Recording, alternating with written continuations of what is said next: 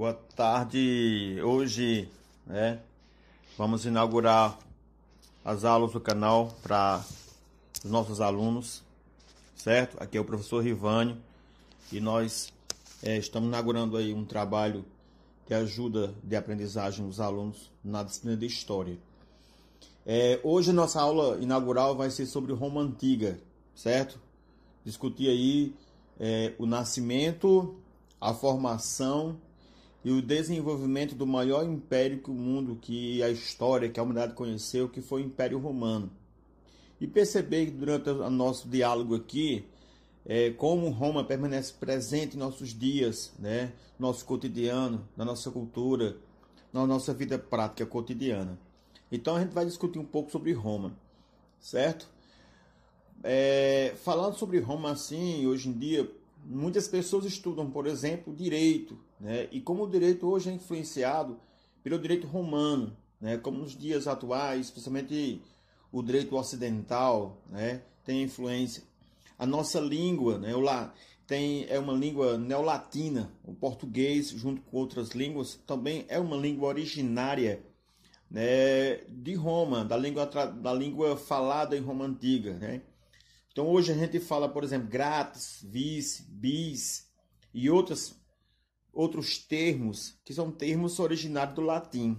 Então a gente vê que é em nosso cotidiano, na nossa vida prática cotidiana, nós temos influências frequentes né, de Roma antiga e de sua cultura. Mas vamos para frente, né? Geralmente, é, quando se discute a origem de Roma, você tem uma explicação mitológica, né? A, a explicação mitológica mais falada de Roma é a história de Rômulo e Remo, dois gêmeos que foram assim jogados no rio Tibre, né? E depois resgatados por uma loba que os amamantou, que, que os criou. E posteriormente, pastores, né, um casal de pastores perceberam ali algo estranho, Segundo o mito, eles é, tinham embaixo de um arbusto uma loba né, com gemidos de criança e eles é, conseguiram expulsar aquela loba e tinham duas crianças. E aí eles criaram aquelas crianças e quando elas ficaram adultas, né, elas voltaram para a cidade natal chamada Alba Longa. E nessa cidade natal elas conseguiram é, descobrir sua verdadeira história, de quem eles eram originários, que era do antigo rei de Alba Longa, né? que era né, é um rei que eles chamavam de Amúlio, né?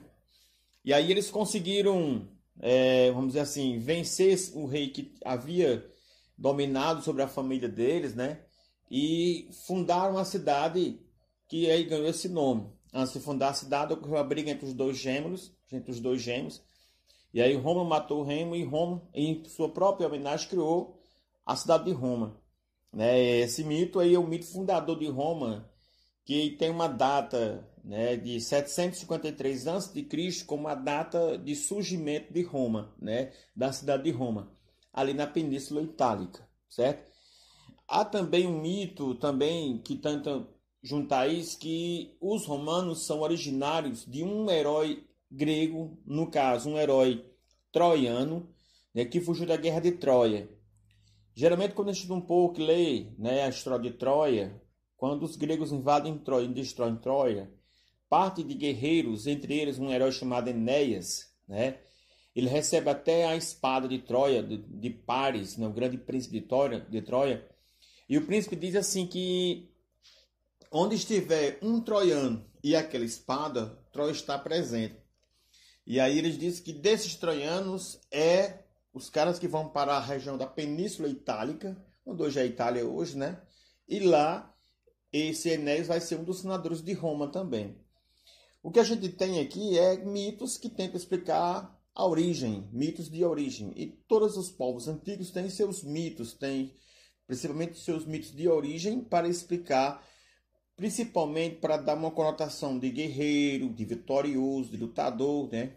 E os romanos têm isso, né? Então, criar essa, essa idealização de que a origem de Roma é partir de grandes guerreiros, como, por exemplo, os troianos. Mas vamos lá. Na verdade, é, o que a gente tem discutido, e quando a gente estuda um pouco da antiguidade, algo muito presente na antiguidade, principalmente agora, no caso de Roma, que é a antiguidade clássica, nós temos uma coisa chamada migração, muita migração, certo? Migração, como a gente sabe, é um movimento de povos. Né? Não vamos aqui discutir aqui o conceito de imigração e emigração, que são outros conceitos. O que estou colocando aqui é que é, os povos da antiguidade eles sempre se locomoviam de regiões para outras em procura de regiões de melhor sobrevivência. Né? A procura de regiões de melhor sobrevivência. E dentro disso você vai ter o quê? Uma série de migrações de povos que vai para onde é né, a Península Itálica. Né? A Península Itálica ela é uma das três penínsulas que compõem ali o continente europeu. O continente europeu você tem a Península Ibérica, que é onde hoje se localiza Espanha e Portugal. Temos a Península Balcânica, que é onde se localiza ali os povos gregos. Né? Quando quem estudou aí o mundo grego fala sobre isso. E no nosso caso aqui de Roma, que é a Península Itálica. A Península Itálica ela vai ter migração de povos gregos, de povos gauleses, de povos etruscos e povos italiotas. Aí veja o nome italiota aí, já tá para ter uma noção da origem do nome Itália. No caso dos povos gregos, é, a gente tem basicamente é, as migrações, porque a região da Grécia ela passa por um, por um, por um fenômeno chamado dispersão ou diásporas. E das diásporas gregas acontece que muitos povos gregos saem da Grécia e vão para outras regiões. E desses povos gregos é onde vai citar é, povoadores que vão povoar a região da Península Itálica. No caso os gauleses, no caso os gauleses, o que que nós temos? Os gauleses vêm da Gália, que onde mais ou menos hoje ali se localiza a Espanha. Etruscos e italigotos são povos indo-europeus que se originam ali mais ou menos na região da, da Rússia antiga.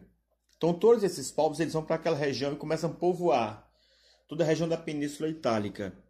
E, e um dos lugares que vai ser mais assim, mais desenvolvido, vamos dizer, as palavras não sejam essa certa, um dos lugares que vai aumentar mais ainda a densidade populacional vai ser no lugar onde hoje, onde se formou, né, em 753 a.C., a cidade de Roma, certo? Roma, ela, ela se inicia como uma monarquia. Daí, tá por exemplo, geralmente a maioria dos livros didáticos e dos estudos de Roma costuma dividir a história romana em três fases, que é a monarquia, a república e o império.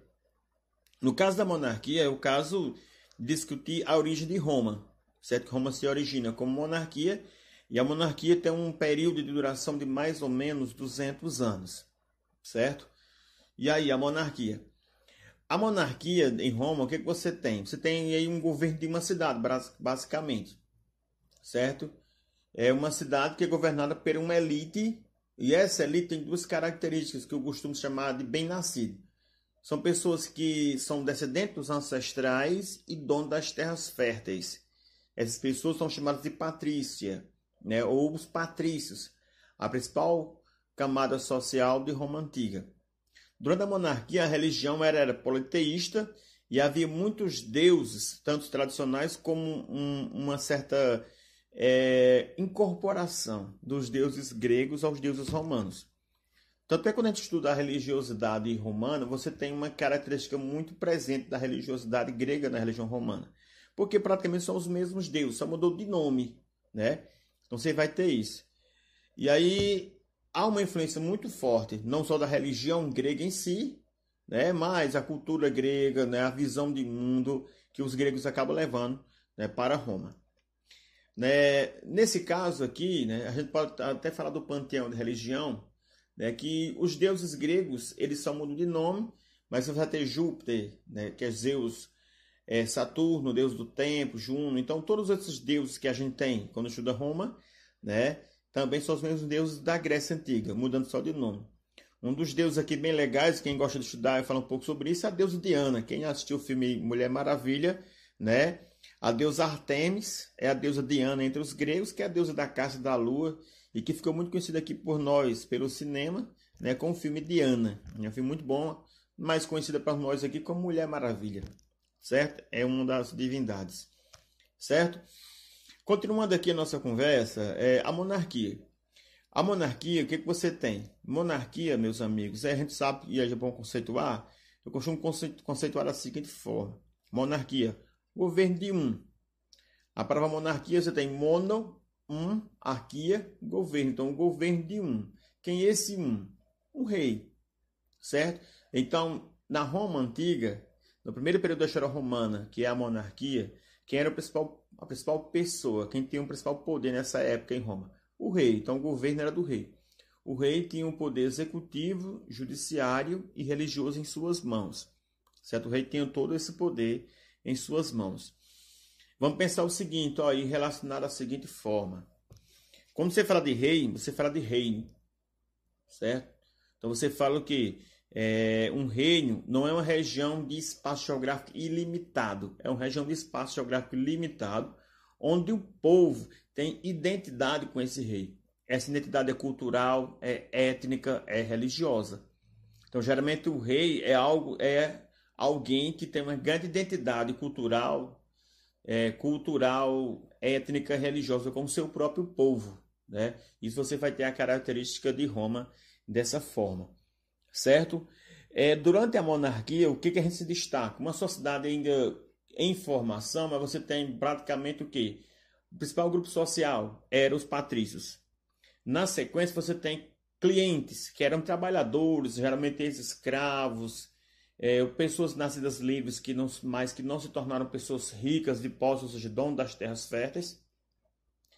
Plebeus, terceiro grupo, vai ser aquele grupo que chega depois de Roma, que não agrega terra em termos de seus valores e vão viver do artesanato e do comércio e acaba não tendo direitos políticos dentro de Roma.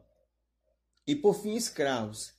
A escravidão inicia em Roma como pessoas né, devedores, ou seja, pessoas que tem dívida e por conta de não pagar ou não poder pagar a dívida, acabam sendo prisioneiros, certo? E com o tempo você vai ter o quê? Você vai ter os prisioneiros de guerra, certo? Então são esses os principais grupos sociais em Roma. Destacando a escravidão que aí em Roma, a escravidão inicialmente durante a monarquia, você vai ter uma escravidão um pouco interna, né? E a escravidão vai ser muito relacionada a quê?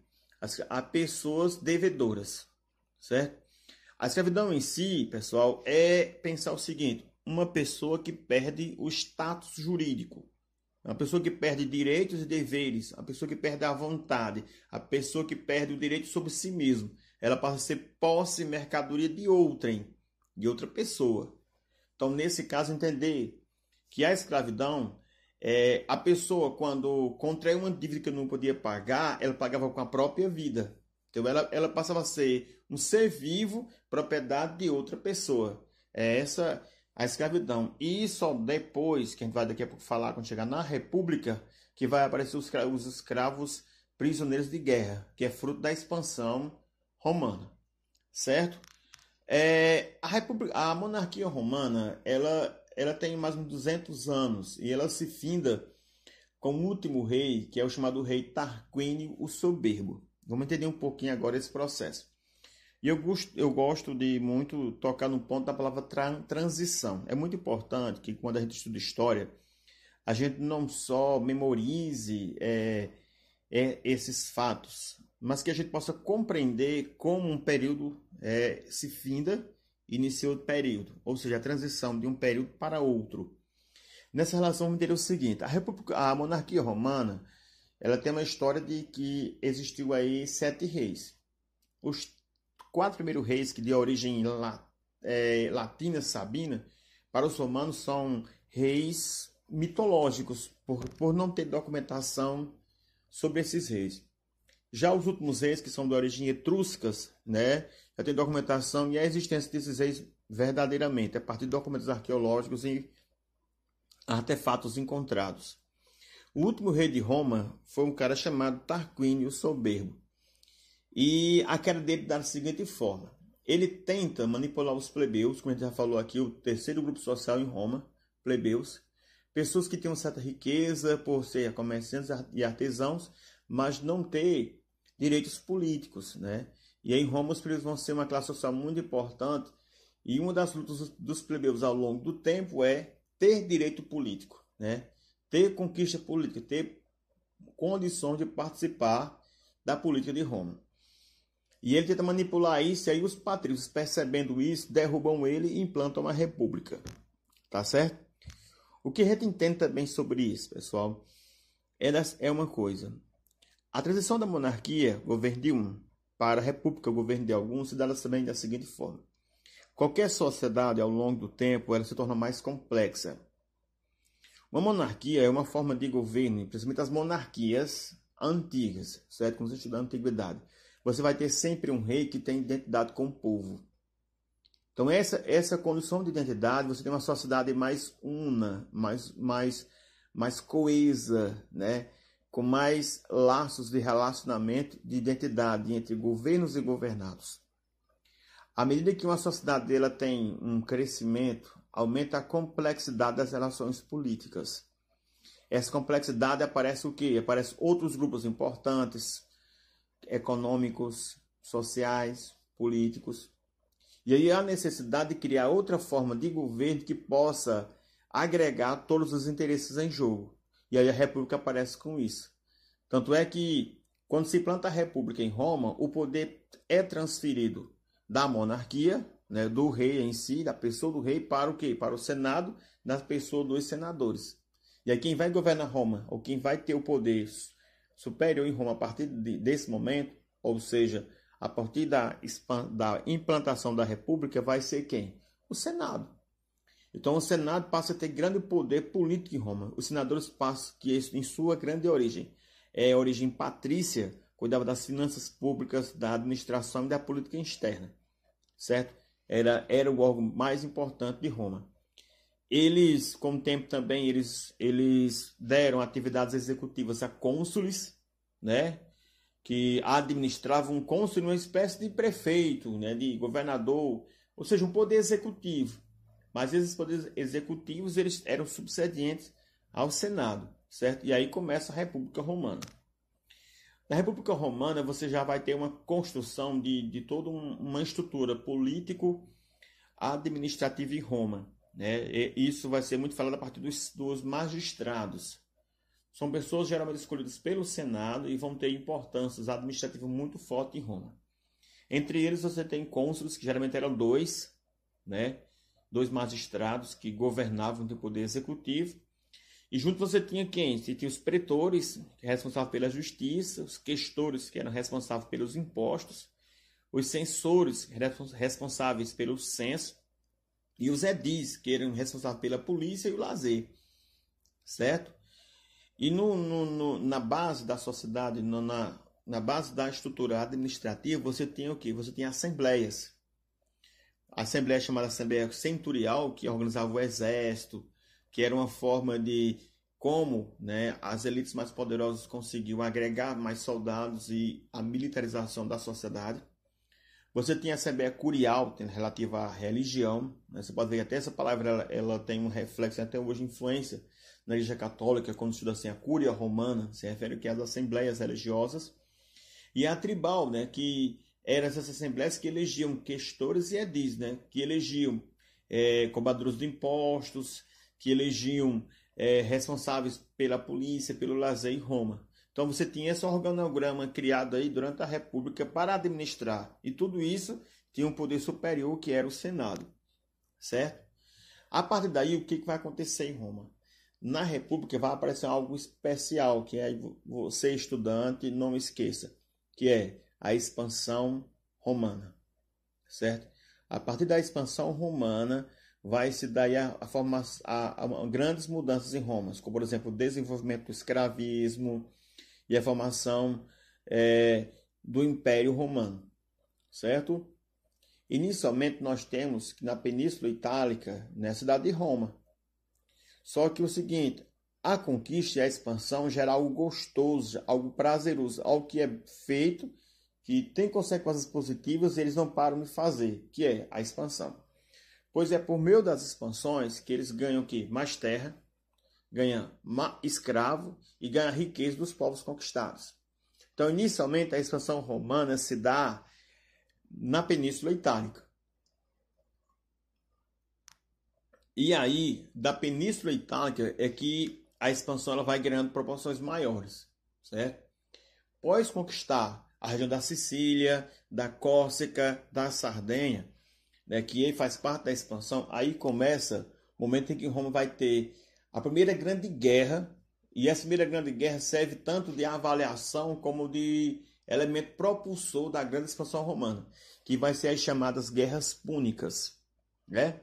Guerras púnicas porque vai ser três grandes guerras, ok? E vai ser e o nome púnica porque vai ser até um nome um pouco pejorativo. Na, é, no mais ou menos entre 260 antes de Cristo, ou seja, no segundo, no te, meados do terceiro século antes de Cristo, havia uma grande cidade muito importante imperialista comercial no norte da África chamada chamada Cartago. Cartago ela dominava todo o comércio ali né, do mar Mediterrâneo, principalmente o norte da África. E quando Roma vai sua expansão, vai bater de frente com Cartago. Só que lembre aí, ó, Cartago fica na África, povos de pele escura. E aí os romanos chamavam esses povos de Puni. Como no final da guerra quem vence os romanos, o nome da guerra vai ser chamado de Guerra Púnica, né? Como como a história dos vencedores, quem venceu Roma, Roma escreveu a história da guerra, certo? Então, a primeira guerra púnica vai ser quando Roma conquista e consolida a dominação da Sicília, da Córcega e da Sardenha, certo? A na sequência, você vai ter a Segunda Guerra Púnica, que vai de 208 em diante, né, até o início, no finalzinho do segundo século, que vai ser quando os cartagineses vão invadir a Europa e tentar invadir a Península Itálica pelo norte. E aí aparece um, general chamado é, é, Aníbal Barca, né, que era um grande general que tenta dominar aquela região que era um general filho de Amilcar, né, que era um general líder dos exércitos cartagineses, mas a, o, apareceu nesse negócio aí um cara chamado Cipião que consegue derrotar, né, lidera os romanos nessa invasão, nessa, nesse contra-ataque militar e consegue vencer. E aí dessa vitória eles conseguem dominar o que hoje é a Espanha e dominam toda ali a, né, a Europa certo? E aí foi a Segunda Guerra Púnica. Na sequência, vamos ter a Terceira Guerra Púnica, que é quando os romanos vão atacar diretamente né, a região da, de Cartago, ali no norte da África, certo? E aí, com a Terceira Guerra Púnica, surge aí a expressão manostro, porque aí não vai ter mais nenhum império, cidade, o povo importando, poderoso, que possa bater de frente, que possa é, guerrear de igual com igual com os gregos, com os romanos, né? E aí Roma passou a dominar todo o mar Mediterrâneo. E aí a expansão romana só continua. Dessa expansão nós vamos ter a conquista da Ásia Menor, né, que aí é onde hoje fica mais naquela região da Turquia, que na antiguidade era chamada de Antioquia. Conquista da Macedônia, né, ali hoje, né, aquela região acima da Grécia, né, a região chamada região dos Balcãs hoje. Conquista da Grécia, certo? E aí você vai ter durante a República que você pode destacar? A expansão romana, consolidando aí o Império Romano, certo? Na, nessa sequência, o que, que você tem como consequência da expansão? Nós temos o que? O aumento do número de escravos. Então, consequência dessa, da, da expansão romana, você tem duas. Como eu já falei, o aumento do número de escravos e as revoltas dos plebeus. Certo? Vamos entender essas duas consequências. Primeiro, é, à medida que Roma ia conquistando, ao mesmo que conquistava territórios e povos, esses povos eram escravizados. E esses povos escravizados faziam fileira dos, né, da quantidade de pessoas que eram escravizadas. E essa escravização em massa acabou consolidando em Roma um, um modo de produção muito falado como um modo de produção escravista. É, a gente não pode dizer que radicalmente, ou seja, que é, predominantemente o modelo de produção econômica em Roma era escravismo, mas boa parte da produção havia escravos trabalhando, certo? Tanto é que ocorreu até um certo empobrecimento em muitos camponeses que saíam para guerrear e quando voltaram não tinham mais terra para trabalhar, porque suas terras já estavam ocupadas por patrícios enriquecidos e que tinham escravos trabalhando para eles, certo? Então, o, o, você vai ter até um processo de, ligado a isso, as revoltas sociais dos plebeus. Por quê? Porque os plebeus, eles não tinham direitos políticos, mas participavam do exército, mas davam imposto, certo? E era uma, um grupo social rico. Praticava o artesanato, praticava né, o comércio. E aí, a partir daí, começa a ter as greves plebeias, as conquistas. E os plebeus vão ter, primeira conquista, o tribuno da plebe, que é uma conquista de 494 a.C., onde os plebeus vão ter representantes políticos que lutam por eles, certo? É, depois vai ter a lei de 12 tábuas, que é as leis escritas de Roma. Né? A partir daí, você vai ter uma questão importante. A transição de um direito constitucionário, de tradições orais, para um conjunto de leis escritas que vão legalizar, que vão é, institucionalizar a vida, o cotidiano e as leis na cidade. São as leis de 12 tábuas. Na sequência, são alguns dos grandes conquistas dos, dos plebeus, que vai ser a Lei Canuleia, que vai legalizar o casamento entre patrício e plebeu, que até então era proibido. Depois a Lei Licínia, que é uma lei de 367 a.C., que garantia a participação de plebeus né, em, em participação no consulado, participação né, e acabando com a, a, a escravidão por dívida, que pegava muitos, muitas pessoas empobrecidas, certo? Então, nessa sequência, a gente vai perceber que está se formando é, bem poder economicamente, comercialmente, o que? O império, certo? Roma, aquela cidadezinha, domina um grande império que vai, que vai dominar a Europa, o norte da África e o Oriente Médio, certo? Então nós temos aí o Egito, a Grécia, a Macedônia, a Gália, que hoje seria a França, a Germânia, que é parte da Alemanha, a Síria e a Palestina. Todas essas regiões passaram a ser regiões é, dominadas por Roma e dentro dos limites de poder do Império Romano, certo? O problema disso foi a questão social, que muitos camponeses ficaram pobres e muitas vezes vendiam suas terras porque por causa desse desenvolvimento comercial e a grande entrada de, de escravos em Roma, parte da produção agrícola dos, dos camponeses passaram a ter um preço baixo, então ocorreu um empobrecimento dos plebeus. E também é, os plebeus acabavam vindo para a cidade. Na cidade também não tem emprego, porque parte desses, desses empregos eram ocupados pelos escravos. Então você vai ter a formação de grandes desocupados em Roma, né? Esses fileiros desocupados vão ser aí problemas sociais para Roma né, no futuro de sua história. É, dentro da República você vai ter o que movimentos políticos. Um dos movimentos políticos mais falados em Roma vai ser a questão da tentativa de reforma agrária dos irmãos Tibério e Caio Grago, né? Primeiramente, Tibério, que propõe uma espécie de reforma agrária, acaba sendo assassinado, assassinado pelos patrícios. dez anos depois vem seu irmão também que tenta fazer isso. Também uma reforma agrária e também melhoria da condição de vida dos mais pobres, por exemplo, com a diminuição do preço do trigo, mas também é assassinado pelos patrícios, né? Então você vai ter uma, uma, uma, um conflito entre o interesse dos mais pobres em relação, por exemplo, a posse de terra e né, os pobres que não têm esse direito. E aqueles políticos que se levantam para isso acabam perdendo, perdendo a própria vida com isso, que no caso é Tibério Caio Crago, certo? Na sequência do fato, nós vamos ver agora o seguinte: um processo que acontece no fim da República vai ser o que? Vai, ser, vai ter o fortalecimento dos líderes militares, certo? À medida que Roma ela passa a se desenvolver a partir das conquistas militares, essas conquistas militares vão ser essenciais para o próprio futuro de Roma, porque é das conquistas que elas conseguem terras, escravos e riqueza. E aí quem vai ganhar prestígio, poder, notoriedade em Roma vai ser quem? Os generais. Dois generais muito falados de, de Roma vai ser o general Mário e depois o general Sila.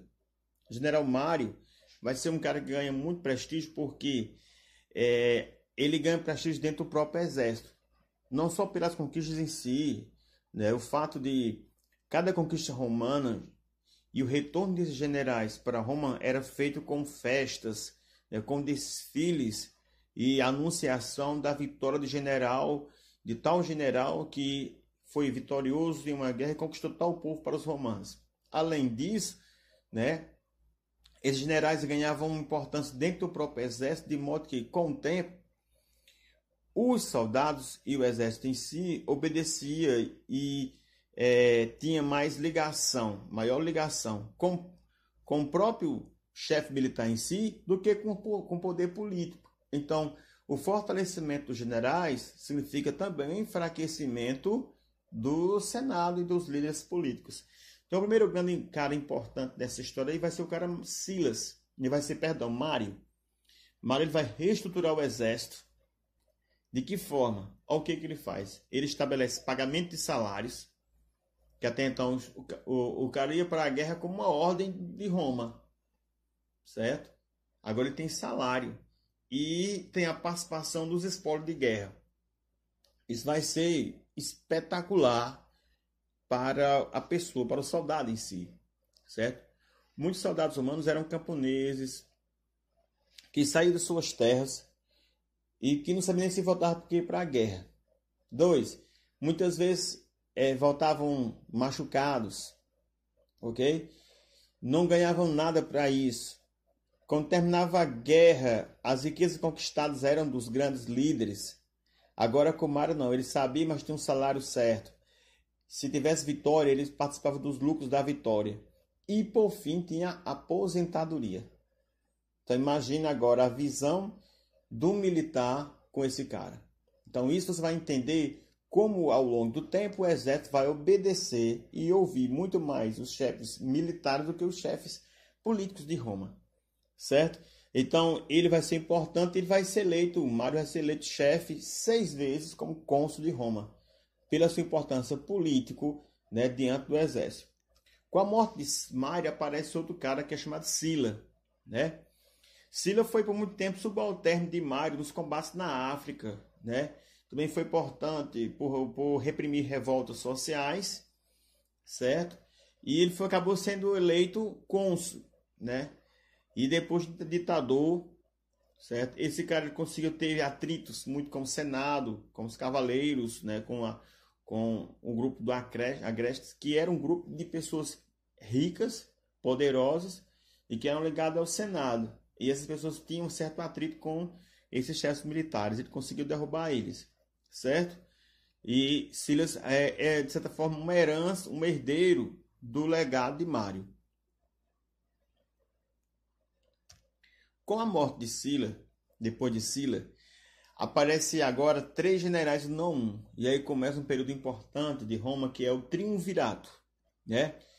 No processo de transição da república para o império, né, do modelo de governo, certo?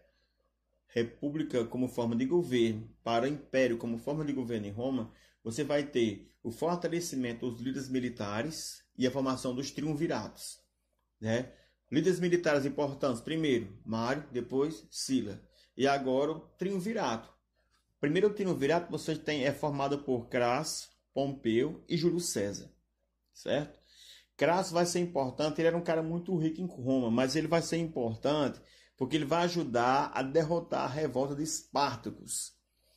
Eu acho que todo mundo hoje em dia vai falar desse nome Espartacus, né? Porque série de televisão, de, de, cinema, né? Sobre filmes, só o que tem sobre esse rapaz, né? Então, como você vai assistir aí né, na, vai na internet, tem a série Spartacus, certo? Então essa série é baseada nessa história.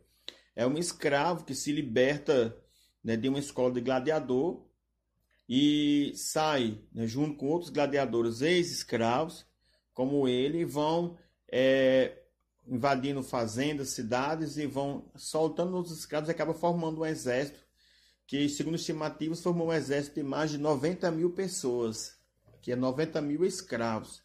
E esse exército tenta né, guerrear, destruir Roma e até mesmo fugir. Né? O objetivo principal do de, de, de, de Espartacus não era realmente lutar contra Roma, porque ele tinha consciência que ele não conseguia vencer o exército romano, mas era fugir.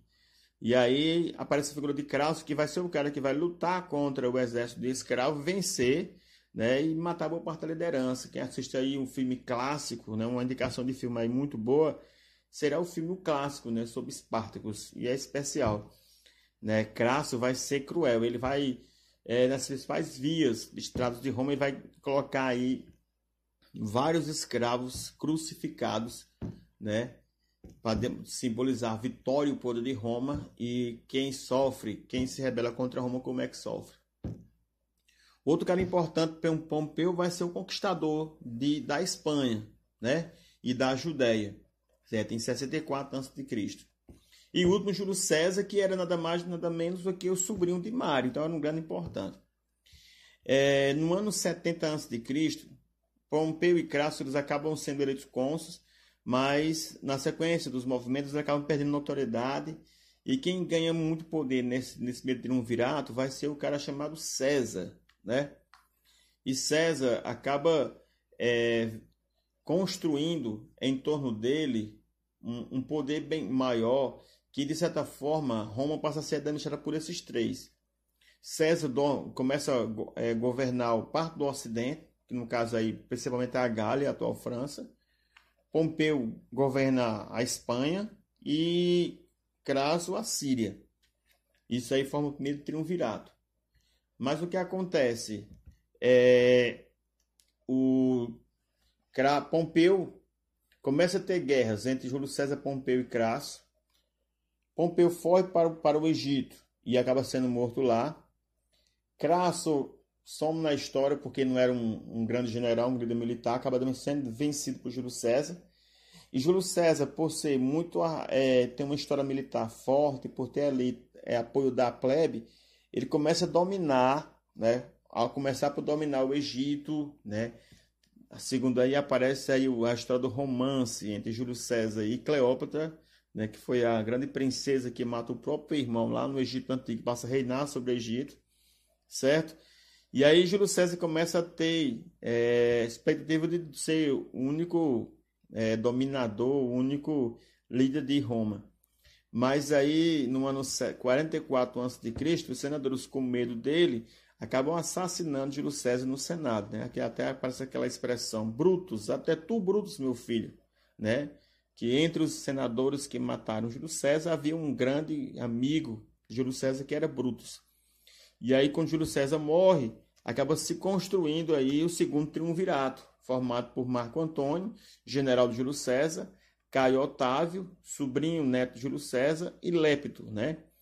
No segundo triunvirato, o que nós temos?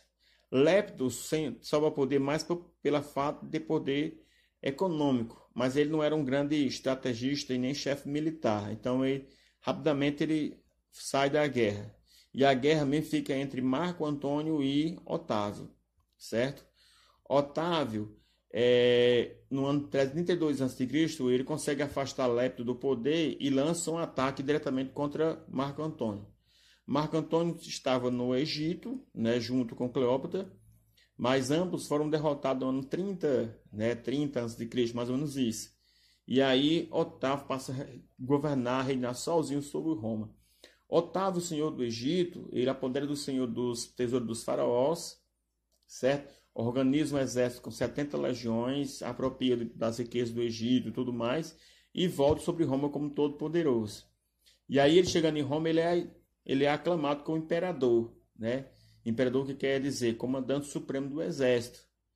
Aí ganha outros títulos como príncipe, primeiro, né, o, para os senadores era o primeiro cidadão, pontífice máximo, que era chefe da religião romana, e Augusto, que significa divino. E aí tem, você tem a história aí do primeiro imperador de Roma. E aí se consolida o processo de transição da monarquia para, né, da, perdão, aí se consolida o processo de transição da república, em que quem mandava o poder mais importante era do Senado, para o império, onde o poder vai ser do imperador. E aí inicia aí o Império Romano, certo? Aí se inicia o Império Romano. Vamos aqui fazer um, um pouquinho. É uma dúvida que acontece muito em sala de aula. A dúvida de confundir é, monarquia com império, rei com imperador, certo? Quando eu discuti é, sobre monarquia, eu falei monarquia governo de um. E esse um seria quem? O rei. Esse rei, como eu falei, ele tem identidade com o seu próprio povo. Então, um reino é um território de é, um espaço geográfico delimitado povoado por um único povo, um povo de uma identidade única, identidade cultural, identidade étnica, religiosa. No caso do império, você tem alguém que impera sobre outros povos, certo? Então você vai ter agora uma região geograficamente ilimitada, onde o poder é exercido e imposto por um povo ou por um imperador de um povo sobre vários povos e suas vidas. E aí foi o caso do Império Romano. Roma dominando toda a Europa, norte da África e a parte da Ásia, certo? Então isso era o império. E o governador desse império era chamado de né, imperador, certo? E aí Otávio Augusto, que começa a governar Roma a partir de 27 a.C., né, passa a ser o primeiro imperador de Roma, e aí você tem a história do Império Romano, certo? O Império Romano, você vai ter aí, é, a partir desse período aí, vai até o ano 476 a.C., depois de Cristo. O Império Romano ele domina toda, quase toda a Europa, certo? O limite ali vai ser na Europa, onde, onde nós temos aí parte da Inglaterra, né? que, que fica ali a parte dos saxões e dos bretões, e parte da Alemanha, que fica fora. O resto da Europa fica dominado pelos romanos. O norte da África fica todo dominado pelos romanos. E a região que nós temos hoje, Turquia, Egito, Palestina, também todo dominado pelos romanos. E aí compõe o que nós chamamos de Império Romano. Certo? O Império Romano, nós vamos ter assim, o, o, o Império Romano, nós podemos dividir em Alto e Baixo Império. Certo? O Alto Império do século I ao século III certo? E o Baixo Império, né, do século III ao século ao século V, que é da queda romana, certo? O Alto Império, o que a gente se destaca é o que? O destaque do Alto Império é a Pax Romana, certo? A Pax Romana, ou seja, a paz romana. É, é a época da grande expansão, da grande riqueza, do grande desenvolvimento de Roma, né? E por conta que Roma ela passa a ser dominada por todos esses povos, vai ser uma cidade muito comercial. Todos os caminhos levam a Roma, então muitas estradas, muitas redes de comércio. Toda a riqueza do mundo todo ia para Roma. Então era muita riqueza em Roma, certo? Só que durante esse período também você tem o surgimento do cristianismo. Né? Jesus Cristo, né? seus apóstolos, depois seus discípulos, surgem em uma província romana que era na Palestina, na região da Judéia. E aí o século 1, 2 e 3, você vai ter o crescimento do cristianismo. Até o século 3, início do século 3, o cristianismo era uma seita do judaísmo, considerada uma seita errada e perseguida pelos, pelos romanos. O período de maior perseguição dos romanos sobre os cristãos é, nos, é no, no, na, nos anos 60 e 70 do primeiro século, né, na, na, durante o Império de Nero, que vai ser um dos caras que mais, um dos imperadores que mais perseguem os cristãos. Eu até posso indicar um filme, um, um livro chamado Côvades, né, que conta um pouco dessa história da perseguição dos, dos sofrida pelos, dos, sofrida pelos cristãos por conta dos povos romanos. Principalmente na questão religiosa em si, né? Os cristãos não adoravam o imperador e isso era algo muito negativo né, para os romanos. E os cristãos, além disso, né, têm um, um, uma vida né, ligada muito à paz, muito à unidade deles, e para os romanos isso era muito restrito, né, muito negativo, não era aceito pelos romanos tanto a, a vida cotidiana dos, dos cristãos, a irmandade em si, que mexia com a hierarquia, né, e mexia com a hierarquia social de Roma. A exemplo disso da escravidão, né? A escravidão em Roma era baseada numa hierarquia, ou seja, romano e não romano. E à medida que o cristianismo ele expandia, né, muitos escravos que se convertiam junto com seus senhores tornavam-se irmãos em Cristo. E isso era tido como algo até diabólico pelos romanos, né, e perseguiam. Então, além do culto ao imperador, tinha a relação dessa hierarquia social que era quebrada por, por conta do cristianismo. Certo? Mas aí, é, no ano no ano, a, a partir do terceiro século, começa a crise em Roma. Né? Essa crise ela começa no reino de Diocleciano, que governa, que reina, que impera Roma entre 284 a 305 a.C., que ele tenta é, criar uma tetrarquia, né? dividir o Império Romano em quatro pedaços, tentando achando que o problema de Roma era só administrativo, né? Que na verdade não era, era mais do que isso, e não resolve. Depois é, tem aí, Constant, depois da tetrarquia, tem Constantino que tenta é, transferir a capital romana para outra cidade, que no caso hoje seria é, Turquia, Istambul na Turquia, que ele queria a cidade chamada Constantinopla. E aí queria dois centros de, de poder, né? Uma capital no ocidente, que seria Roma, e outra capital no oriente, que seria Constantinopla, certo? E aí começa a se constituir um processo muito forte de desagregação do Império Romano do Ocidente, que enquanto no Oriente Constantinopla continua ali sobrevivendo nas suas relações comerciais e agrícolas, no Oriente, no Ocidente começa a desagregar por conta da crise econômica e escravista que vai se dando a partir daí. E aí começa a crise de Roma, certo? Pontos da crise de Roma. Primeiro, cristianismo. O cristianismo ele ganha liberdade de culto no ano 313 com o Edito de Milão. O imperador Constantino ele vai empreender uma guerra e ele, segundo né, o que é dito, é que a mãe dele se converteu ao cristianismo, mas também que ele nessa guerra ele teve uma visão a visão dizia que se ele colocasse uma cruz no, né, no estandarte, nas bandeiras, nos escudos, ele venceria. E ele fez. E na verdade ele venceu a guerra. E a partir daí ele passou a ser cristão, né? ou dito cristão. E aí ele é dito uma, uma lei, uma dito chamada Dito de Milão, que deu liberdade de culto.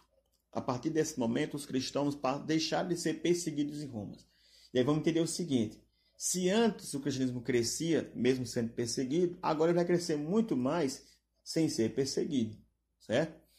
E esse crescimento cristão, do cristianismo vai ser muito impactante sobre Roma. De forma que no ano 380, no Edito de Tessalônica, o imperador Teodósio, ele oficializa o cristianismo como religião oficial de Roma. E ele cria aí a Igreja Católica Apostólica Romana, né? a igreja oficial do Estado romano. E aí mexe muito, porque você destrói toda aquela religiosidade tradicional dos romanos e impõe uma religiosidade de uma religião nova, né? que não tem origens culturais em Roma, mas tem origem cultural na Palestina, dos judeus, que é o cristianismo. Isso vai abalar diretamente o que? A própria autoridade do imperador, porque os cristãos não adoram o imperador, mas adoram a Cristo. Então, a autoridade política do imperador vai ser colocada aí em xeque.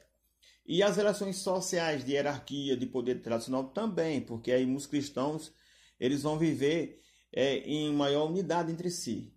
E aí cria uma instituição que vai ser a instituição mais poderosa do Ocidente medieval, que vai ser a Igreja Católica, e que vai pensar agora nos seus interesses políticos, econômicos e religiosos, em detrimento do interesse da própria Roma, certo? O segundo ponto é a questão da própria crise em si de Roma, certo? E essa crise se dá com o quê? A crise econômica.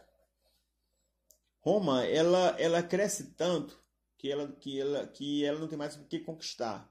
E quando acaba né, as conquistas romanas, acaba também a própria economia. Porque é uma economia dependente da expansão de, e a conquista de escravos, riqueza e território. Vamos entender o seguinte: à medida que Roma parou de expandir, gera uma crise econômica. Essa crise econômica é, vai diminuir a condição econômica de Roma de tanto se defender e montar um exército que serve para, ao mesmo tempo, defender as fronteiras, como também para aumentar a expansão. Com essas fronteiras aí desprotegidas, o que, que vai acontecer? As invasões. Né? E aí os povos que viviam nos limites do Império Romano começam a invadir Roma. É, a ideologia, o pensamento o objetivo desses povos, que os romanos chamam de bárbaros, né? uma expressão um tanto quanto preconceituosa para se referir àqueles povos que não dominavam a cultura grego-romana, que não falavam latim, esses povos vão invadir Roma, né? E vão em direção à cidade de Roma, porque o objetivo deles era Roma tem muita riqueza, muito ouro. Então era nessa direção aí. Então essa crise econômica gera uma crise do escravismo, do escravismo gera uma crise do exército, a crise do exército gera uma crise nas fronteiras, a crise das fronteiras gera as invasões bárbaras e o processo de desagregação e bem-se agora, processo de desagregação do Império Romano do Ocidente, certo? Como a gente discutiu aí desde Constantino, que separa, fica o Império Romano do Ocidente e do Oriente, esse processo de crise se, é, se dá e se desenvolve no Império Romano do Ocidente. O Oriente continua em pé. E essa, e essa relação vai gerar o quê? Gerar alguns fenômenos, como por exemplo, a ruralização da sociedade.